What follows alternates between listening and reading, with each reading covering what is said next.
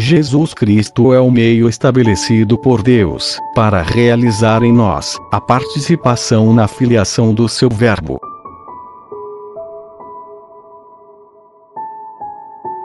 Por Dom Columba Marmion. Tão grandes são as maravilhas da adoção divina, que a linguagem humana é impotente para as exprimir. Coisa admirável Deus nos adotar por filhos céus. Mas mais admirável ainda, é o meio que escolheu para realizar e estabelecer em nós esta adoção. E qual é este meio? O seu próprio Filho. Deus nos cria pelo seu Verbo. Depois de ter dito que no princípio o Verbo era Deus, São João acrescenta: e todas as coisas por ele foram feitas, e sem ele nada foi feito. Que significam estas palavras? Na Santíssima Trindade, o Verbo não é apenas a expressão de todas as perfeições do Pai, mas também de todas as criaturas possíveis. Todas as criaturas têm o seu protótipo e modelo na essência divina. Quando Deus cria, produz seres que realizam um dos seus pensamentos. Depois, cria pelo poder da sua palavra. O Salmo declara: Disse uma palavra e todas as coisas foram feitas. Por isso a Sagrada Escritura diz que o Pai tudo cria pelo Verbo. Já vedes a íntima relação que a criação estabelece entre nós e o Verbo. Pelo simples fato da nossa criação, correspondemos a uma ideia divina, somos o fruto de um pensamento eterno contido no Verbo. Deus conhece perfeitamente a sua essência. Exprimindo este conhecimento, gera o Verbo, e no Verbo vê o modelo de todas as criaturas. Deste modo, cada um de nós representa um pensamento divino, e a nossa santidade individual consiste em realizar este pensamento que Deus de nós concebeu antes da criação. Em certo sentido, portanto, nós procedemos de Deus pelo Verbo. E devemos, como o Verbo, ser a expressão pura e perfeita do pensamento divino a nosso respeito. O que impede a realização deste pensamento é a alteração que nós fazemos da obra de Deus. Pois alterar o divino é o que é próprio nosso na obra da criação. Próprio quer dizer só nosso, com exclusão de Deus. Tudo que vem somente de nós sem Deus está em desacordo com a vontade divina pecado, infidelidades, resistências às inspirações do alto, olhares puramente humanos e naturais, tantas coisas com que estragamos a ideia divina. Mas esta relação com o Verbo, o Filho, é muito mais profunda ainda na obra da nossa adoção. O apóstolo São Tiago diz que todo bom, toda a graça vem do alto, do nosso Pai dos céus. E acrescenta: por sua própria vontade, o Pai nos gerou pela palavra da verdade.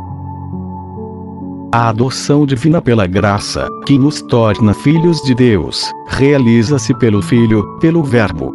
Esta verdade é uma daquelas em que mais frequentemente São Paulo insiste.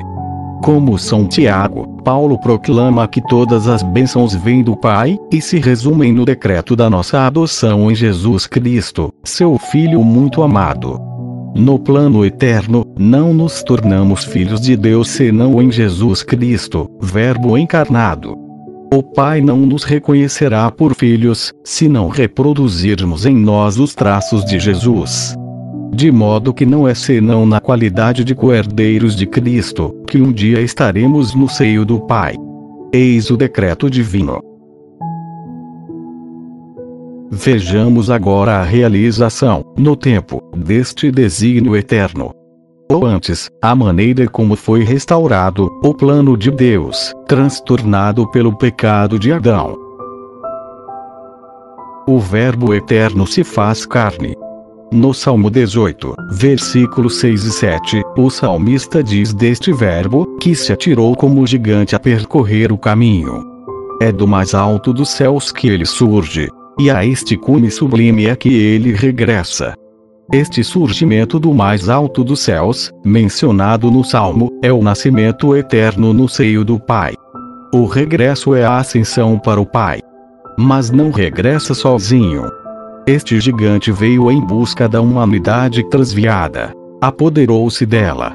E num abraço de amor, arrasta-a consigo na sua marcha para a colocar junto de si, no seio do Pai. Volto para o meu Pai, que é também o vosso Pai. Vou preparar-vos um lugar na casa do meu Pai, disse o Senhor. Eis a obra deste divino gigante reconduzir ao seio do Pai, a fonte divina de toda a felicidade, a humanidade decaída, restituindo-lhe, pela sua vida e pelo seu sacrifício, a graça da adoção.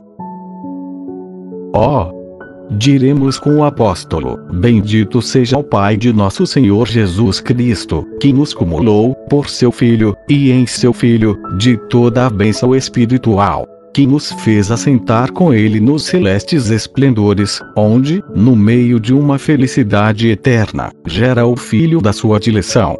Sim. Bendito seja. Bendito seja também o Verbo Divino, por amor de nós feito carne, e que pela efusão do seu sangue, nos restituiu a herança celeste. Ó Jesus, Filho dileto do Pai, a vós seja dada toda a honra e glória.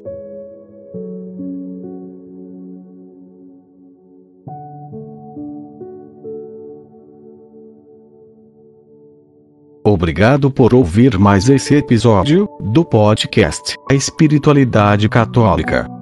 Deus te abençoe sempre.